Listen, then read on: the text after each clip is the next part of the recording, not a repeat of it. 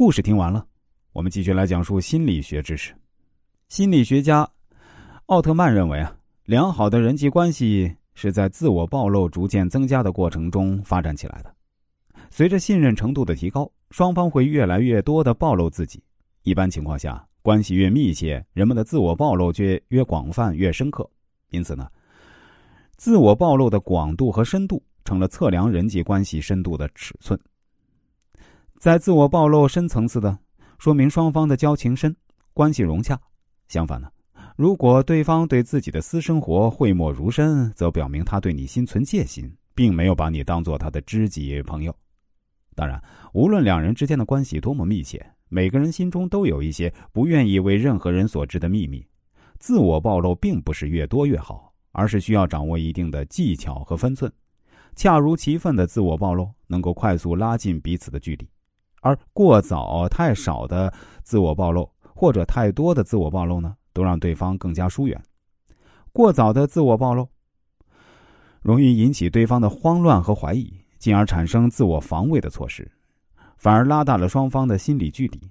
太少的暴露呢，不利于建立平等的和谐关系；而过多的暴露又容易让人产生厌倦情绪。正确的做法是，彼此自我暴露的程度要趋于一致，暴露的过程一定要循序渐进。对比较亲密的朋友，可以做较多的暴露；对泛泛之交，可以做中等程度的暴露。我们在求职过程中可以运用约哈里窗户理论，适当暴露自己的秘密，以获取双方的同情与理解。我曾经的一位顾客，某大学计算机系的贫困生小林，毕业后来到一家大型电子企业应聘，看见前来应聘的毕业生抢手如云，不禁有些泄气。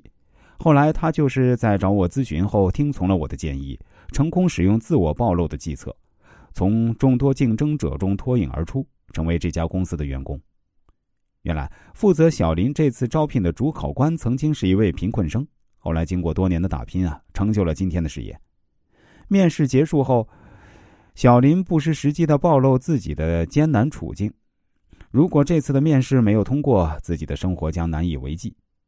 面试官心中一怔，好奇的探问缘由。于是呢，小林便将自己贫寒的家境、远大的抱负以及目前尴尬的处境讲述给面试官听，态度诚挚而热情，表情凄苦而坚定。